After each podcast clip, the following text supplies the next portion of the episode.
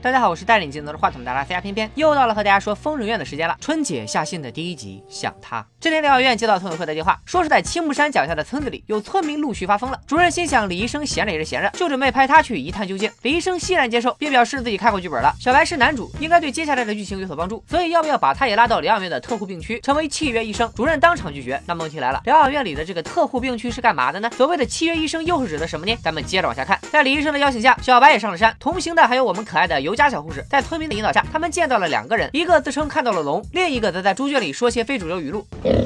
被讨厌，被怨恨，被放弃，我们依然在大大的绝望里，小小的努力着。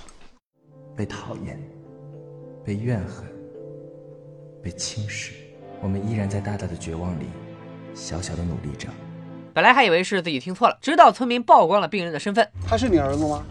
不是，是隔壁郭家老四。郭家老四。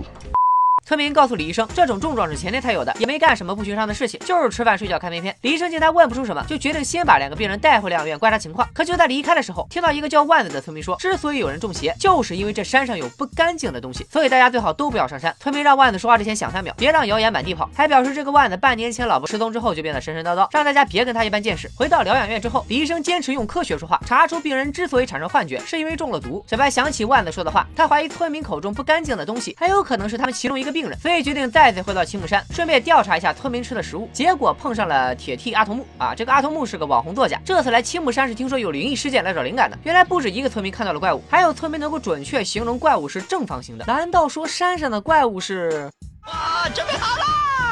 就在这时，节奏大师万子又出来带节奏了。他一口咬定山里肯定有怪物，还不是食物中毒。大家吃的东西都一样，为啥就那几个人发疯了呢？在命运和编剧的安排下，小白叫上女主凡凡三顾青木山。从疗养院离职之后，凡凡去了卫生站工作。哎，没记错的话，凡凡应该是个医学硕士吧？一个硕士跑去卫生站工作，现在的就业压力这么大了吗？刚到青木山，俩人就遇见了一个端着蘑菇粥的老婆婆。凡凡不懂就问：“这粥能吃吗？”废话，人家煮出来的东西不能吃，难道是放手里把玩的吗？最后老婆婆还是没能护住粥，整整一锅都被小白给吃了。离开前，老婆婆听说这俩人要去山上，连忙阻止了他们，说这山。上有不干净的东西，小白不以为然。我在片片的第一个疯人院的视频就说了，要是真有鬼，咱们这片肯定过不了审。于是小白拉着凡凡上了山，半路又遇到了阿童木。凡凡不但没带帐篷要跟小白住，还圣母心泛滥，担心阿童木一个女生有危险，说要把帐篷搭在一起，这样不太好吧？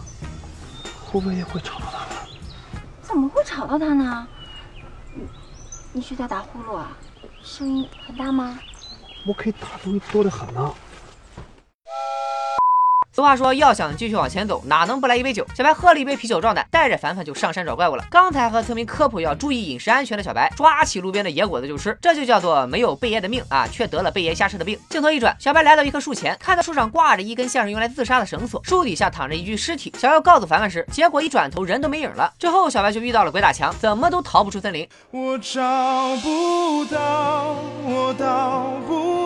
小白醒来后，发现自己坐在车里，躺在凡凡的腿上。在现实中哪有这样的好事啊？于是小白断定自己在梦里，还试图通过控梦把开车的阿童木撵出自己的梦。镜头再转，小白出现在堆满空投的 G 港，同样遭遇了鬼打墙。突然电话响起，他听到凡凡在叫自己的名字，可是不管怎么回答，电话那头都没有回应。就在这时，一个嘴里插着 rap 的神秘人靠近小白，往他嘴里猛灌不知名的白色液体。镜头再再再一转，小白出现在了疗养院门口，和李医生来了一个爱的抱抱，场面一度非常盖里盖气。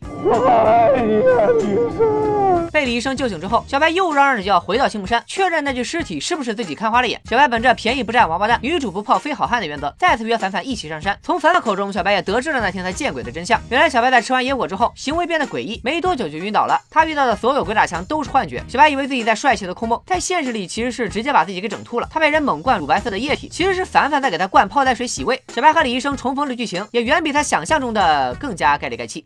李医生，好想你啊！小白表示自己的一世英名毁于贪吃。死鬼来生，我想做只机械。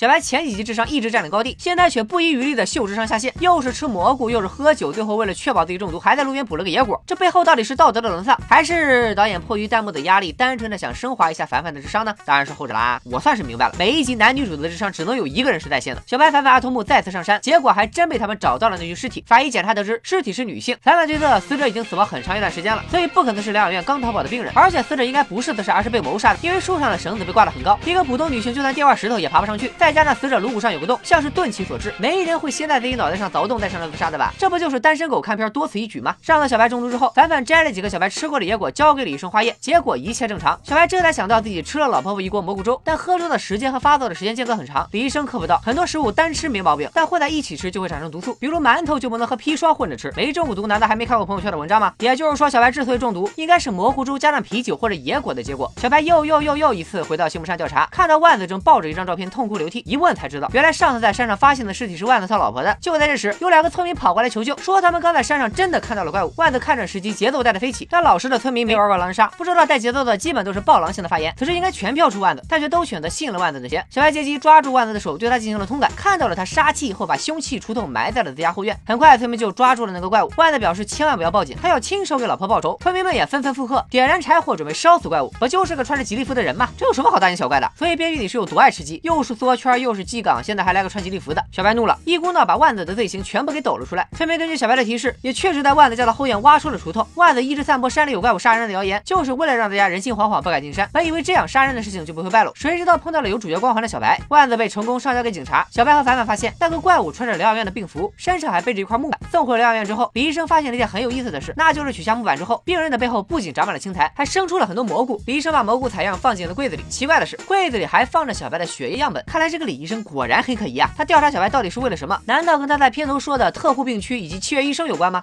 这几期的播放量持续走低，看来连春节都救不了偏偏了。本期视频收藏超过三千，我继续给大家说《疯人院》的第十一集和第十二集，有重要角色下线，大家做好准备，拜了个拜。